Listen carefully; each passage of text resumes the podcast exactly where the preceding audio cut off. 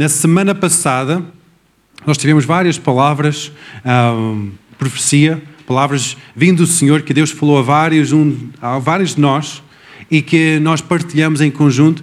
E eu tenho estado a pensar muito acerca dessas palavras. Deus tem estado a, a cravar mais fundo no meu coração essas palavras. E eu encorajo cada um de vocês que quando Deus fala conosco ou convosco individualmente, tomam aquilo a sério. Escreve. Medita novamente. Pensa novamente. O que é que foi? Palavras que vocês receberam anos atrás, em reuniões ou no vosso tempo com o Senhor diariamente.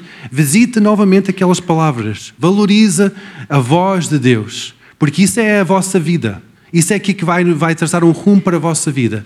E se vocês ainda não veem aquilo manifesta a tua vida, realizado na tua vida, começa a orar sobre isso. Diz, Deus, tu disseste esta palavra, faz isto na minha vida. O que é que se passa? Já passou anos e não vejo fruto desta palavra, mas faz isso.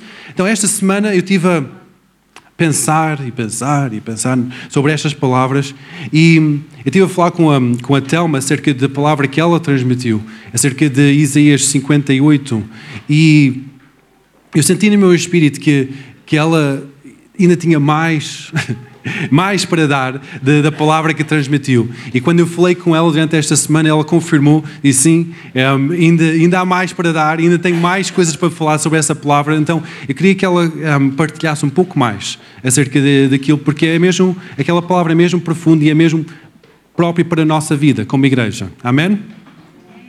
Eu gostava que começássemos por reler então esta palavra para os que estiveram para relembrarmos, para os que não estiveram para ouvirmos um, o que diz Isaías 58. E diz assim: Clama em alta voz e não te detenhas. Levanta a tua voz como a trombeta e anuncia ao meu povo a sua transgressão e à casa de Jacó os seus pecados. Todavia me procuram cada dia Tomam prazer em saber os meus caminhos, como um povo que pratica a justiça e não deixa o direito de seu Deus. Perguntam-me pelos seus direitos da justiça, têm prazer em se chegar a Deus, dizendo: Porque jejuamos nós e tu não atentas para isso? Porque afligimos as nossas almas e tu não o sabes? Eis que no dia em que jejuais, achais o vosso próprio contentamento e recreis todo o vosso trabalho. Eis que para contendas e debates jejuais e para dar punhadas impiamente, não jejueis como hoje, para fazer ouvir a vossa voz no alto. Seria este o jejum que eu escolheria, que o homem um dia aflija a sua alma e inclina a sua cabeça como um o junco e estenda debaixo de si saco e cinza? Chamarias tu a isto jejum e dia aprazível ao Senhor? Porventura não é este o jejum que escolhi? Que soltes as ligaduras da impiedade e que desfaças as ataduras do jugo, que deixes livres os quebrantados e despedaços todo o jugo? Porventura não é também que repartas o teu pão com o faminto e recolhas em casa os pobres e os deterrados? E vendo o nu, o cubras e não te escondas da tua carne? Então romperá a tua luz como a alva e a tua cura apressadamente brotará e a tua justiça irá diante da tua face, e a tua glória e a glória do Senhor será a tua retaguarda. Então clamarás, e o Senhor te responderá. Gritarás, e ele dirá: Eis-me aqui. Se tirares no meio de ti o jugo, e o estender de dedo, e o falar vaidade, e se abrires a alma a tua alma ao faminto e fartares a alma aflita, então a tua luz nascerá das trevas e a tua escuridão será como o meio-dia, e o Senhor te guiará continuamente e fartará a tua alma em lugares secos e fortificará os teus ossos, e serás como um jardim regado e como um manancial cujas águas nunca fa faltam, e de ti procederão. Eh, proced e os que de ti procederem edificarão os lugares antigamente assolados, e levantarás os fundamentos de geração em geração, e chamar-te-ão reparador das rupturas e restaurador de veredas para morar. E aquilo que veio ao meu coração, e a semana passada em que quem estava uh, viu, eu fiquei com o meu coração bastante inquieto, porque era uma palavra difícil de trazer, É mais fácil falar é, de quantas bênçãos Deus tem, quantas coisas boas e do amor de Deus. E esta era uma palavra de exortação, não é? dizer: olha e vê onde tu estás, olha e vê aquilo que, onde tu tens o teu coração. E para mim estava a ser difícil, de facto, transmitir tudo aquilo que eu queria. E aquilo que veio ao meu coração, não é? Falar à igreja, é que esta é uma palavra, e eu disse isto a semana passada, que não é para os que estão lá fora, não é? Inicia, esta palavra inicia a dizer para esta palavra ser trazida ao seu povo, àqueles que procuram os seus caminhos. E aquilo que sinto é que Deus quer mais do que o suficiente de nós. Nós temos feito, temos feito, a maioria de nós, se calhar, aquilo que é o suficiente. E Deus está a dizer: é mais, é mais do que o suficiente. É um tempo diferente, é algo diferente onde Deus nos quer levar. E o suficiente não dá, não chega. É um nível de compromisso de cada um de nós para com Deus que deve ser alargado. E para isso é preciso largar alguns embaraços. Coisas que até podem não ser pecado. Pode, pode ser pecado, mas podem ser coisas que simplesmente nos afastam e nos desvirtuam de estar mais com Deus ou de nos focarmos. É? E aquilo que veio ao meu coração é isso: ocupam-nos e desfocam-nos daquilo que é o alto. Eu fui ver o que é, que é um jugo. Uh, eu não sei se todos sabem, o jugo é uma peça de madeira que é colocada sobre os bois para os bois trabalharem no campo. E eu estava a meditar sobre esta palavra e aquilo que eu estava a sentir é que esta peça, esta, esta madeira, é? este jugo, condiciona. Eu não estou a falar que é pecado, mas condiciona-nos. Há coisas que nos condicionam, que nos limitam, conforme aquele, aquela peça sobre aquele boi o limita e o condiciona naquela situação de trabalho. E é necessário tirar isso do nosso meio, é necessário tirarmos isso das nossas vidas. Eu queria separar isto em dois momentos: aquilo que eu sinto que é para trazer à igreja e aquilo que eu meditei refleti e que Deus falou comigo sobre esta palavra, porque também o Sete deu-me liberdade para isso, Pastor Sete.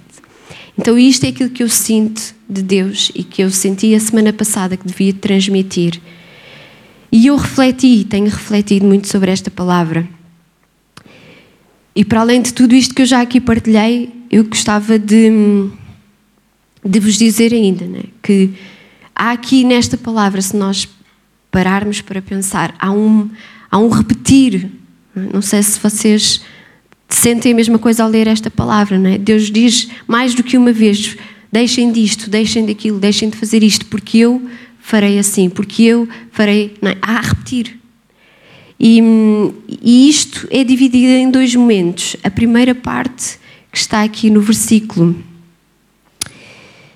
Um, 3, 4. Desculpem, 6. Porventura estes o jejum que escolhi, que soltes as ligaduras de impiedade e desfaças as ataduras do jugo. Então esta primeira parte é sobre a nossa vida, não é? Deus está a falar, isto cuida sobre ti. Deixa a impiedade e solta, desfaz todo o jugo. E depois há uma segunda parte que é de nós para com os outros, e foi interessante porque aquilo que o, que o Zé há pouco partilhava nas ofertas né? vai muito ao encontro daquilo que também veio ao meu coração. E a segunda parte é de nós para com os outros, e diz para trazermos livramento sobre os quebrantados, para despedaçarmos o jugo, para repartirmos o pão, para recolhermos em casa os pobres, para cobrir o nu e para não nos escondermos dos da nossa carne. E isto fez-me meditar numa palavra que há umas semanas o Tiago partilhou no nosso grupo de vida e que eu gostava de partilhar convosco, veio ao meu coração partilhar convosco, que está em Lucas 10, que é o bom samaritano. Eu não quero retirar muito tempo da pregação, mas quero só relembrar-vos, porque creio que a maioria pelo menos conhece, em que a dada altura um doutor da lei questiona Jesus e diz: Quem é o meu próximo? Sabem quem é este, qual é esta palavra? A maioria. E o interessante é que Jesus não lhe diz quem é o quem é o próximo dele. Jesus diz-lhe, se vocês depois lerem no versículo 33, diz, diz, diz ao doutor para ele ser o próximo daquele que passar por ele. Não lhe diz quem é o próximo dele, diz ser tu o próximo.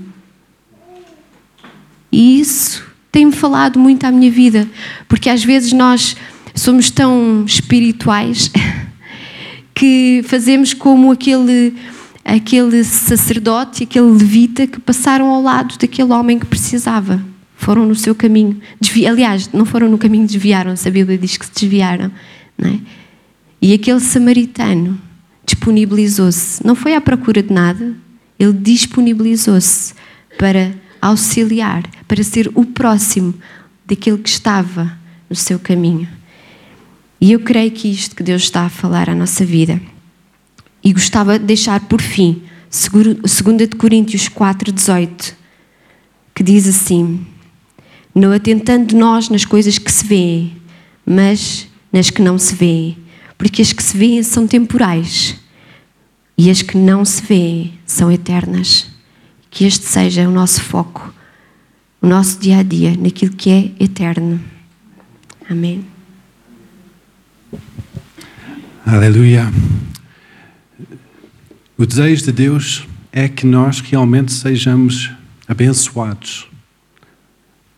Nós muitas vezes nós podemos pensar que ah, o desejo de Deus é que nós andamos na suficiência, no que, que é o mínimo, o que, que é aquilo que está confortável. Tenho dinheiro suficiente para pagar as minhas contas, até te sobra um pouco para ir ao cinema de vez em quando.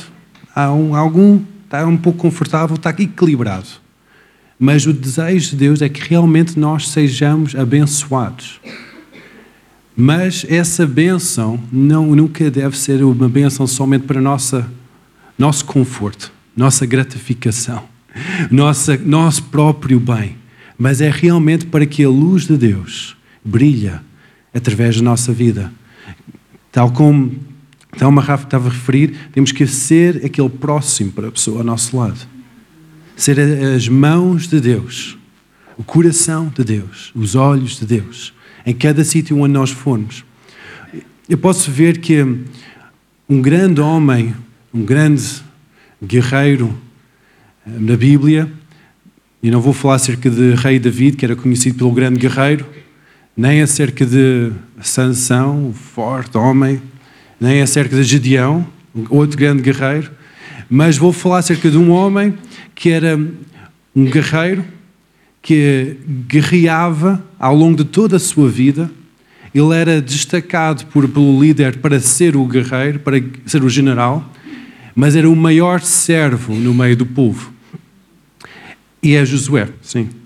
Um, e Josué, Josué ele, quando estava debaixo da alçada ou liderança de Moisés, ele serviu. Ele servia, estava sempre junto a ele. Estava sempre a perguntar: o que é que eu posso fazer? O que é que eu posso fazer? Posso carregar a tua mala? Posso, posso trazer-te água? O que é que eu posso fazer? Chegou uma altura em que o povo de Israel vê, vê sobre. estava a ser atacado por um outro povo no meio do deserto. Moisés subiu para o monte e Josué lidera as tropas, em que ele batalhou a tarde toda, estava a começar a ficar noite, e, ele, e Deus até fez parar o sol para que Josué pudesse derrotar o inimigo que estava à frente dele. Josué, mesmo quando ele estava sob a liderança, ele, um, ele estava a ter sucesso, porque a atitude do seu coração era uma atitude de estar debaixo da autoridade de serviço.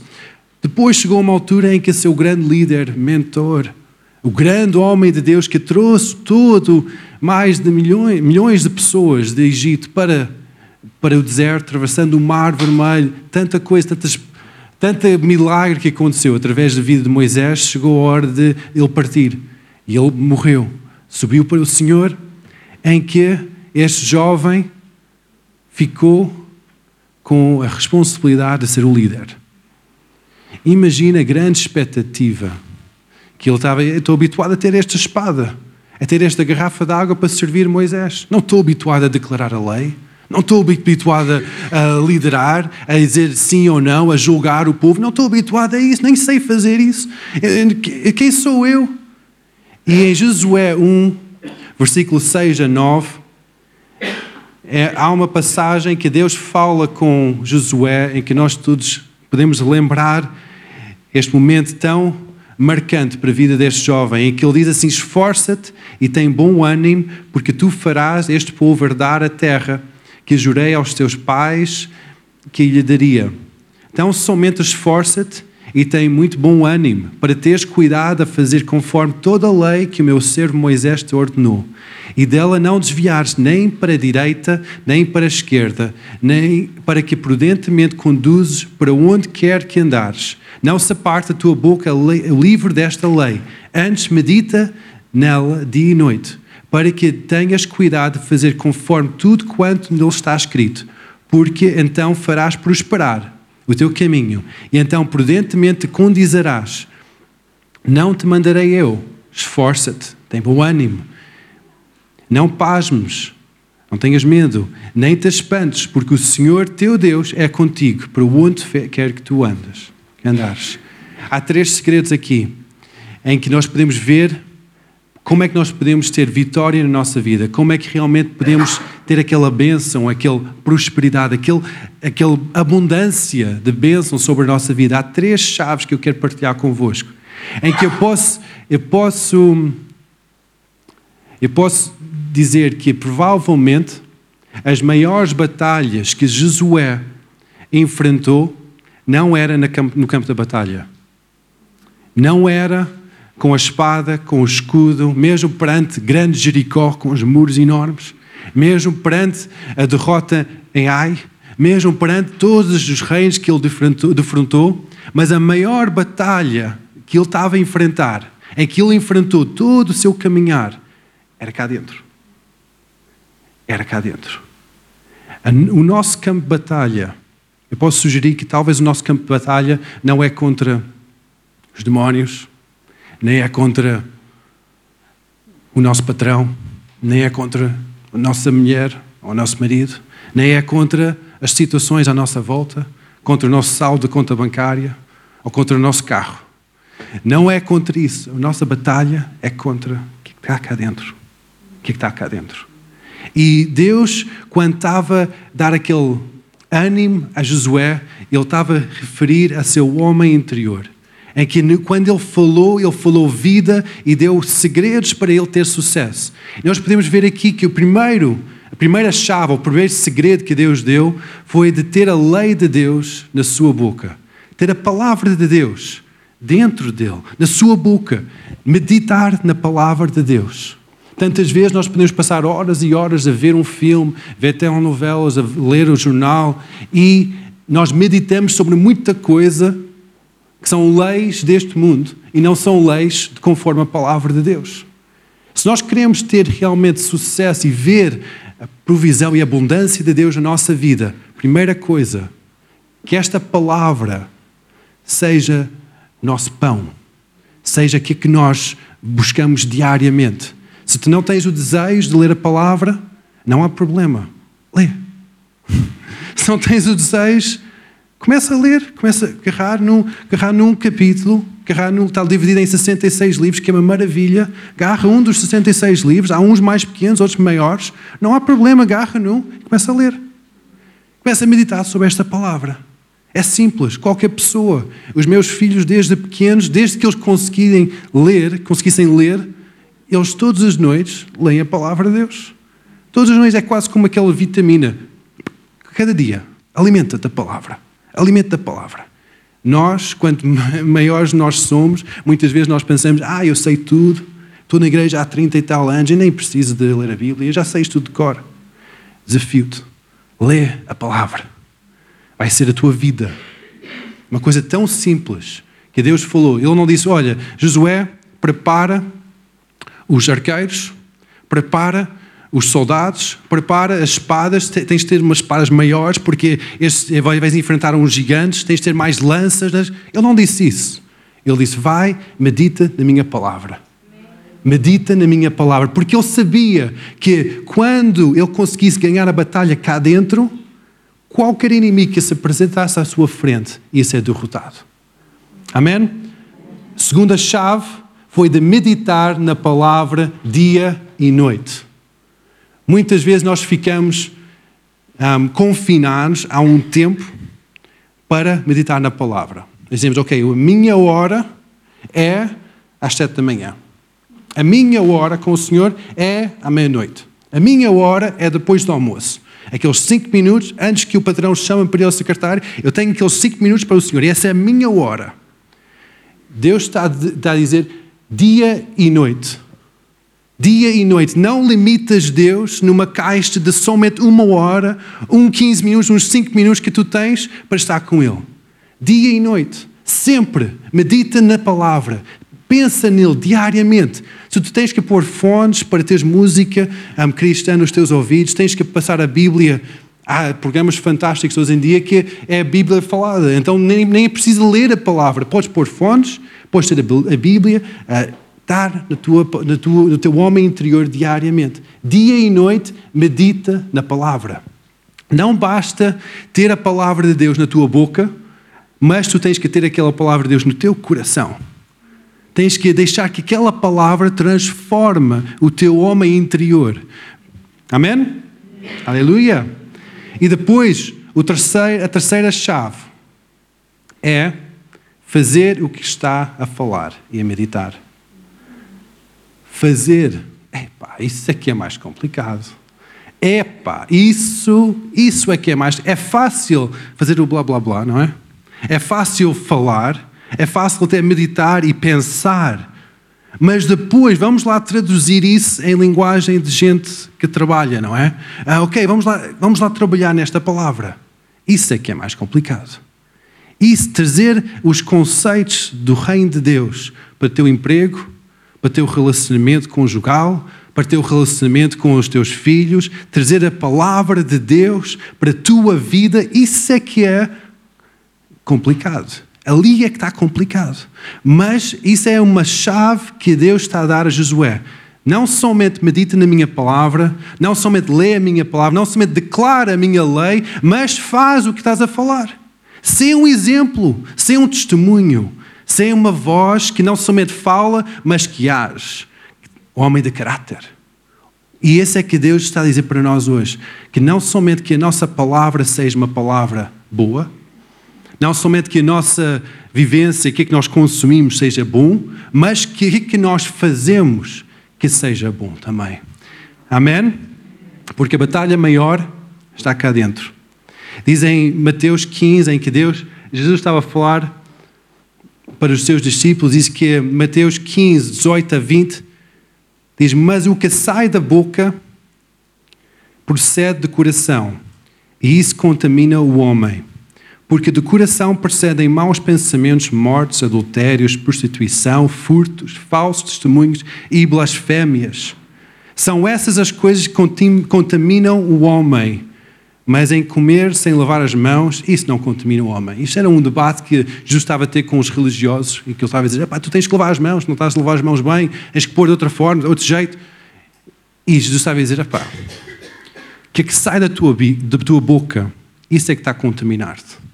A tua vivência é que está a contaminar-te. Muitas vezes nós pensamos: ok, se eu ponho roupa bonita, se eu visto bem, se eu até chego a horas, está tudo bem. Mas depois cá dentro eu posso ter uma vivência negativa, uma vivência de, de crítica, uma vivência de dizer, pá, já viste esta pessoa? Eu não vou falar nada, mas cá dentro isso está, nós estamos a julgar, estamos a apontar o dedo. Naquele, naquela passagem em Isaías, não somente fala acerca de, do jejum perfeito, mas fala acerca do apontar o dedo, de falar mal, em que muitas vezes o nosso coração nós podemos estar a dizer tudo bem cá fora, mas no nosso coração, na, na nossa vida, e a batalha está feroz. Em que nós, muitas vezes, nós dizemos coisas cá dentro que nem um pecador devia pensar. E nós somos filhos de Deus. Em que Deus quer o melhor para nós, mas nós temos que salvar, temos que deixar que este homem cá dentro seja salvo. Nós temos que fazer um, um pacto com Deus, um, um jejum contra o negativismo, contra o apontar o dedo. Sabe que, que ser positivo é uma faceta de Deus? Ele vê o lado positivo das coisas. Ele não vê o copo meio cheio vê o copo meio, meio vazio vê o copo meio cheio. Deus não, não vê uma pessoa que está viciada no tabaco ou viciada em drogas, Ele vê uma pessoa criada à sua imagem e semelhança, que neste momento está amarrado, mas tem um potencial astronómico para mudar o mundo. Ele vê a forma positiva. Muitas vezes o que acontece em nossa vida, nós vemos a forma negativa. Por isso que um desafio, desafio que eu faço hoje é vamos fazer um jejum do negativismo. Vamos deixar que a nossa vida, e eu acho que esse, esse jejum vai ser muito mais difícil do que tirar alimentos. Porque nós, nossa tendência normal, humana, é criticar. É ser negativo. É ver o lado pior do cenário. Ver o, ver o lado mau. E eu desafio-vos. Vamos lá mudar cá dentro. Este homenzinho cá dentro, vamos lá mudar. Ver o lado positivo, ver como Deus vê cada cenário. Ver, fala, falar como Deus fala sobre cada situação. Isso é trazer a luz de Deus a cada situação. Quando nós vemos o lado negativo, estamos a trazer uma, se é possível, trazer uma luz negra à situação e trazer escuridão. Não é possível porque, porque não dá para ser. Quando há luz, não há, não há trevas. Mas quando nós trazemos a luz de Deus, o lado positivo, como Deus vê as coisas, nós trazemos, estamos a trazer a luz de Deus para cada situação. E eu digo que isso é as armas de luz que o apóstolo Paulo fala em Romanos 13, em que ele diz assim, e digo, Romanos 13, 11, e digo isto, conhecendo o tempo que já é hora de despertarmos do sono, porque a nossa salvação está agora mais perto de que nós, do que quando aceitamos a fé. A noite é passada e o dia é chegado, rejeitamos, pois, as obras das trevas e vistamos as, obras, das armas da luz. Andemos honestamente como do dia em, não em glutenerias, nem em bebedices, nem em desonestidades, nem em dissoluções, nem em contendas, nem em invejas, mas revestivos do Senhor Jesus Cristo. E não tenhais cuidado da carne e as suas concupiscências. Está aqui o apóstolo Paulo a dizer que há umas armas que trazem luz. E essas armas não têm a ver com este mundo que nós estamos a viver. Tem a ver com conceitos do reino de Deus. Eu posso sugerir que uma dessas armas é o amor. Em que nós sabemos que o amor é o grande fruto do Espírito, que tem várias facetas dentro do amor, mas o amor pode ser uma arma poderosa. No, no meio da contenda, no meio de, de desavença, no meio de, daquele negativismo, nós podemos trazer o amor de Deus e a luz começa a brilhar. Uma das armas poderosas no reino de Deus é o amor. O amor vence tudo, como em 1 Coríntios 13 diz. O amor vence tudo. Pode passar a fé, pode passar a esperança, mas o amor prevalece sempre. Amém? A misericórdia, em Tiago 2,3, diz que a misericórdia prevalece sempre sobre o juízo. Nós, muitas vezes, nós queremos o juízo, nós queremos os direitos, Epá, isto nem é bíblico, como é que é possível aquela pessoa estar a fazer isso? Não pode ser. Nós queremos é o juízo, que Deus vem com fogo, fogo do céu e que julga aquela pessoa, mas a misericórdia, o amor, prevalece sempre. Quando nós trazemos o amor de Deus para uma pessoa, mesmo que está a fazer injustiças, a misericórdia de Deus vai chegar. Amém? O amor também fala de reconciliação, em que Jesus próprio diz em que se tu tens uma oferta, estás a trazer uma oferta perante a casa do Senhor e que tens uma contenda, algo que ainda não lançaste perdão sobre, contra teu irmão, larga a tua oferta, vai, reconcilia-te com teu irmão e depois volta e dás a tua oferta. O amor de Deus não somente é o, é, vence tudo, não somente traz misericórdia, mas o amor de Deus traz reconciliação. Em Isaías estava a dizer que naquele, capítulo que a Telma estava a ler, que nós fomos chamados para edificar velhas ruínas, edificar. Então, edificar não, não significa que nós estamos a quebrar pontos, queimar pontos. Significa que vamos para outro sítio e queimamos tudo que está para trás, esquece que está lá atrás. Não. Nós temos que dizer, ok, eu vou trabalhar em reconciliação. se há situações que não foram bem resolvidas, eu vou ser homenzinho suficiente e vou falar com aquela pessoa. Vou, não significa que vamos estar em acordo sobre tudo, mas pelo menos vai haver reconciliação. E isso vai trazer a luz de Deus. Isso é uma arma que nós temos trazendo a luz de Deus. Amém? Isso foi mais fraco. É mais difícil, eu sei. Eu sei, eu sei. É mais difícil de engolir essa, eu sei. Outra arma poderosa é a oração. Nós, essas armas de luz que traz a presença de Deus onde nós formos, é amor, outra é oração. Quando nós oramos, nós estamos a envolver Deus na situação. Tantas vezes nós queremos batalhar com a nossa própria força, dizer, ah, eu, eu, consigo fazer esta estratégia para virar esta situação, vamos lá fazer isto, vamos lá fazer aquilo, mas há situações em que todos nós sabemos que nem as nossas estratégias vai, vai valer nada. Nós podemos lutar, nós podemos criar um esquema, mas isso não vai valer nada. Oração. Começa a orar. Diz, epá, mas, mas oração não é para, não é para as pessoas mais idosas. Não, não, é, não é uma coisa do passado. Eu tive, eu tive infelizmente, tive pastores a vir ter comigo e dizer: epá, tens um ministério de intercessão na igreja, isso, isso já não se faz. Isto já não está na moda, isto já não se faz. Isso, meu Deus. Oração é uma arma poderosa para trazer a luz de Deus para o mundo à nossa volta. Quando nós começamos a orar, a terra começa a tremer. Os discípulos começaram a orar e, como eu falei semana passada, o próprio edifício tremeu. Quando nós começamos a orar, Deus age ao nosso favor. Porque a nossa luta, em Efésios fala muito acerca disso, da nossa luta. E Efésios 6 fala acerca de Efésios 6, 12 e 18. Só quero referir esses dois versículos. Diz que porque não temos que lutar contra carne e sangue, mas contra os principados, contra os potestades e contra os príncipes das trevas deste século, contra os ossos espirituais da maldade no lugares celestiais. Nossa luta não é contra a circunstância, mas é contra o que, é que se passa no ar. Por isso que quando nós vimos uma circunstância de contenda, de ódio, o que é que eu fazia quando eu vi isso acontecer? Porque quando eu trabalhava, vi, vi essas situações acontecer muito.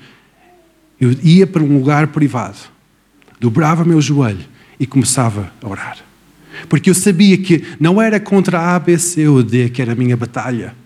Porque isso era somente alguma coisa a vir contra a minha vida. Mas era uma batalha que estava por trás. Era uma batalha espiritual, em que eu tive que ir contra tudo que estava a tentar a roubar a minha paz, roubar a minha alegria, a minha vida, e tive que ganhar essa batalha nos joelhos, porque isso é oração. Versículo 18 de Efésios 6 diz assim: Orando em todo o tempo, em toda oração e súplica no Espírito, vigiando nisso com toda a perseverança e súplica por todos os santos. Isso é muita oração. Em, em qualquer lugar, para qualquer pessoa, em qualquer hora, ora. Ora. Se, se o apóstolo Paulo estava a falar estas palavras, significa que há uma verdade aqui. Quando nós não oramos, significa que nós estamos a dar lugar à nossa própria carne, à circunstância de desenrolar. E nós estamos a dizer, ok, seja feita a vontade de Deus. Mas nós não estamos a tomar uma posição de ofensiva e dizer que não, na minha casa não vai acontecer isto. Na minha casa, na minha vida não vai acontecer isto, em nome de porque eu sou filho de Deus. Quando nós tomamos uma posição ofensiva, nós estamos a começar a tomar passos em frente. Não somente estamos a, com os braços cruzados ok, daqui não saio, mas estamos a começar a tomar passos em frente.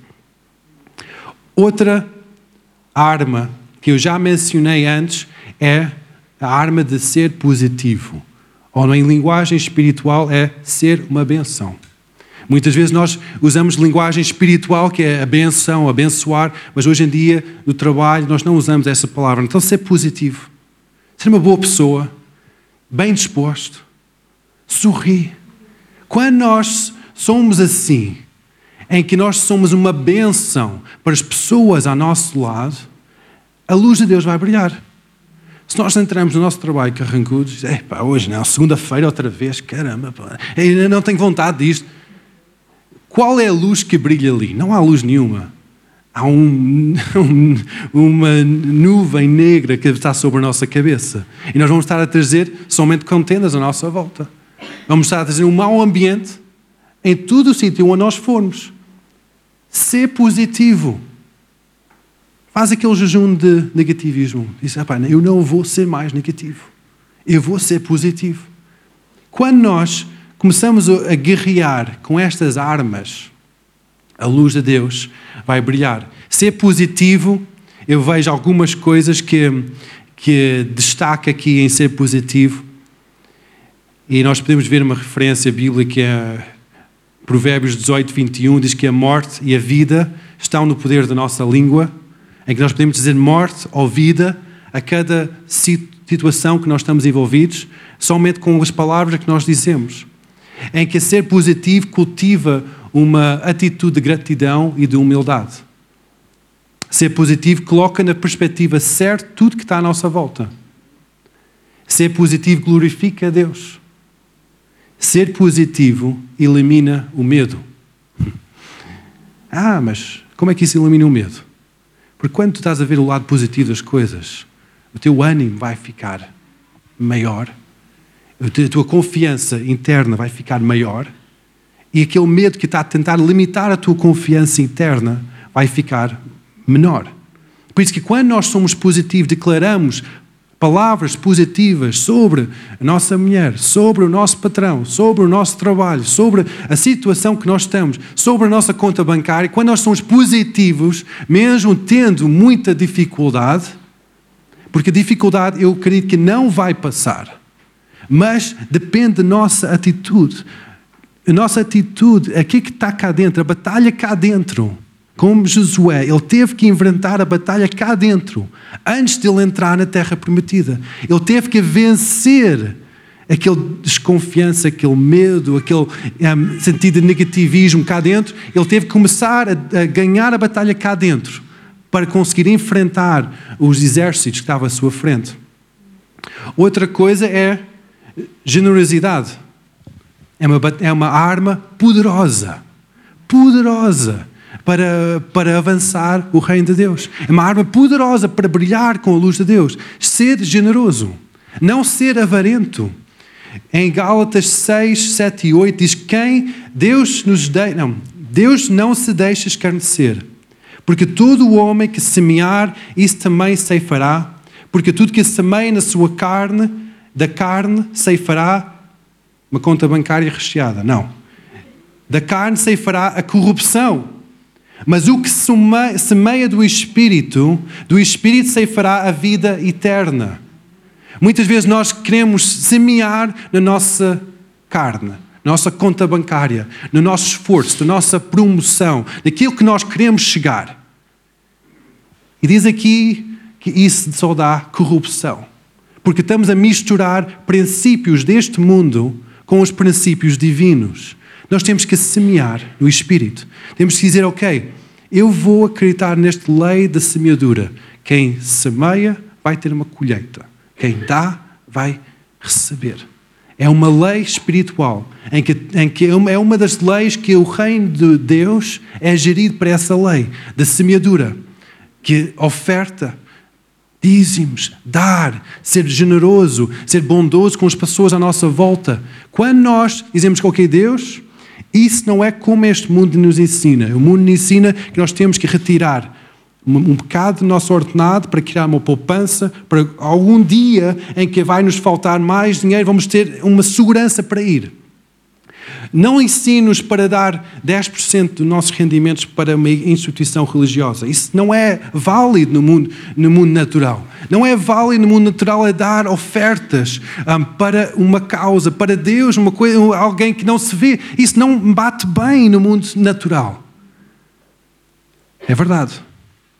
Porque se nós misturamos as coisas naturais com as coisas espirituais, só dá corrupção. Temos que sobrepor lei espiritual sobre tudo que é natural. Em que dizer, mesmo que eu não entenda, mesmo que eu não bate bem com a minha formação económica, de como é que eu vou gerir as minhas economias naturais, eu vou acreditar que essa lei é divina, é superior a este mundo em que estou a viver e eu vou aplicá-la na minha vida. Quando nós aplicamos a lei, meditamos na lei de Deus dia e noite e deixamos que isso mude o nosso, nosso andar, Deus vai começar a abençoar a nossa vida. Deus vai começar a abençoar a nossa vida. Eu, eu posso contar histórias após histórias da minha própria vida que foi abençoada somente aplicando esta lei do semear e de colher. A lei de Deus, de, de dar, de ser generoso. Há um exercício que eu posso. Eu só quero voltar mais uma vez para falar um pouco mais acerca de negativismo e ser positivo. Porque eu acredito mesmo que sermos negativos ou positivos determina muito na nossa vida. Quem é bom aqui em matemática?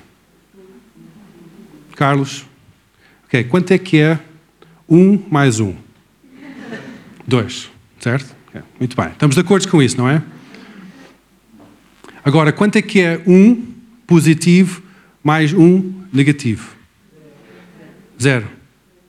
Quanto é que é um positivo mais um negativo mais um negativo? Menos um. Simples matemática, não é? Básico. O que é que junta a nós vai nos influenciar?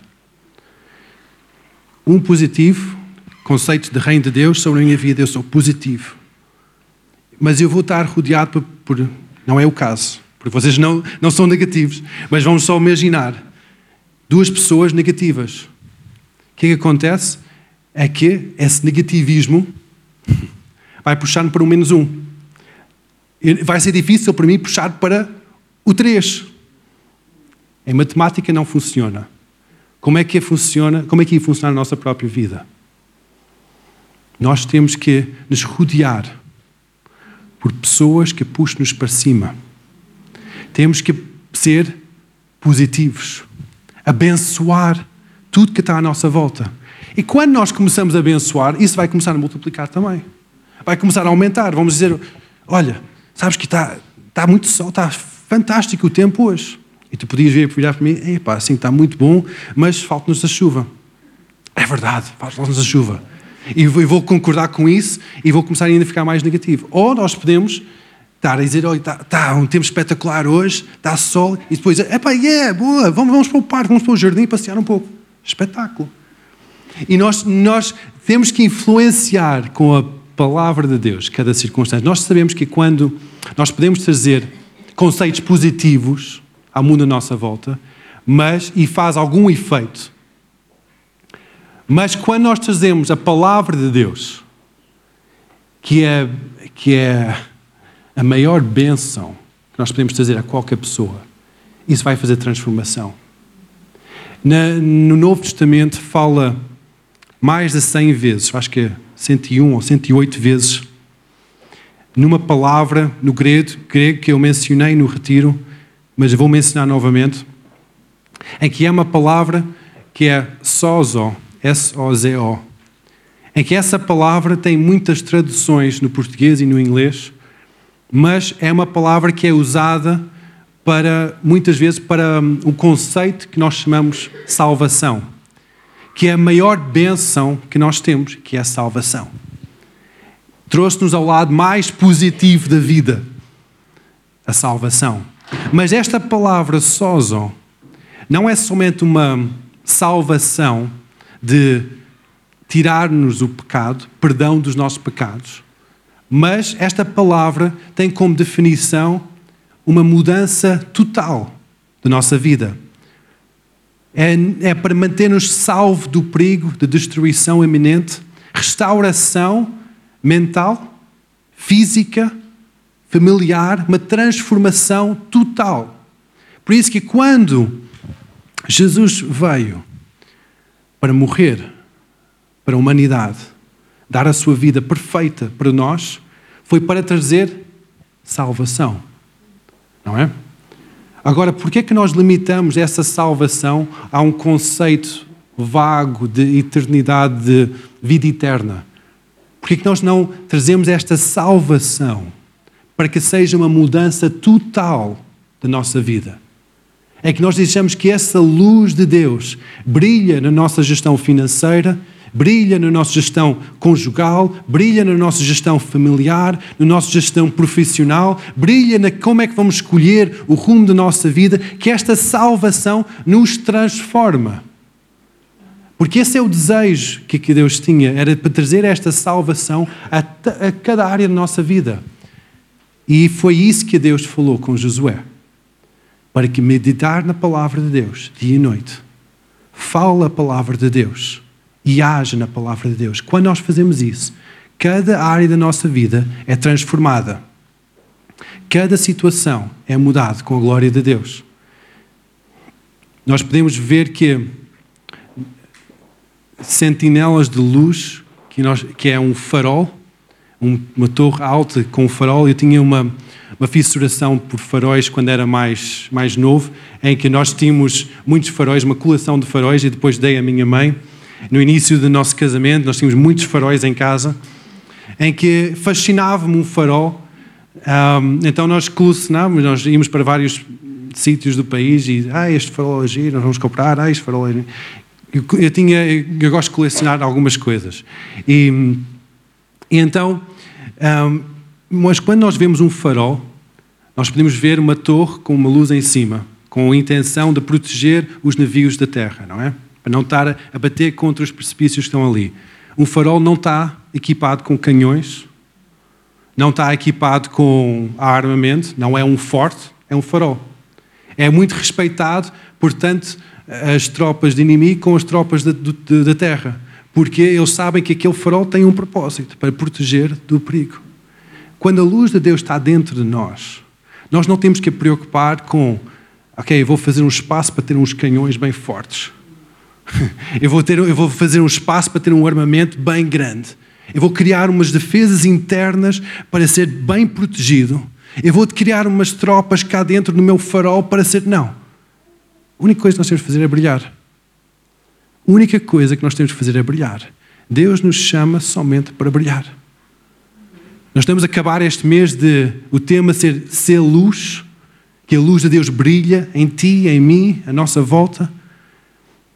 Quando nós brilhamos com a luz de Deus, nós nem temos que preocupar com lutar as batalhas, porque Deus vai à nossa frente. Nós, é como Josué, ele não teve que preocupar com lutar as batalhas, porque a prioridade máxima era a batalha interior.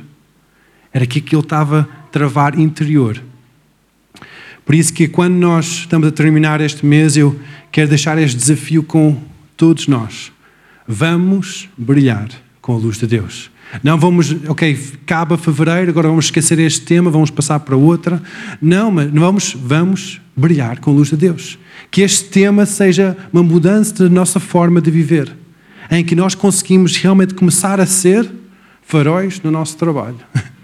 luz de Deus, em que nós não somente somos faróis individuais, luzes individuais, mas trazemos essa luz para dentro da nossa casa e a forma que nós gerimos a nossa casa, que isso também seja diferente. Em que isso seja uma, uma mudança de ambiente, em que haja luz na nossa casa. Há uma mudança, que as pessoas chegam à nossa casa e dizem: Epa, há paz aqui dentro, o que é que se passa?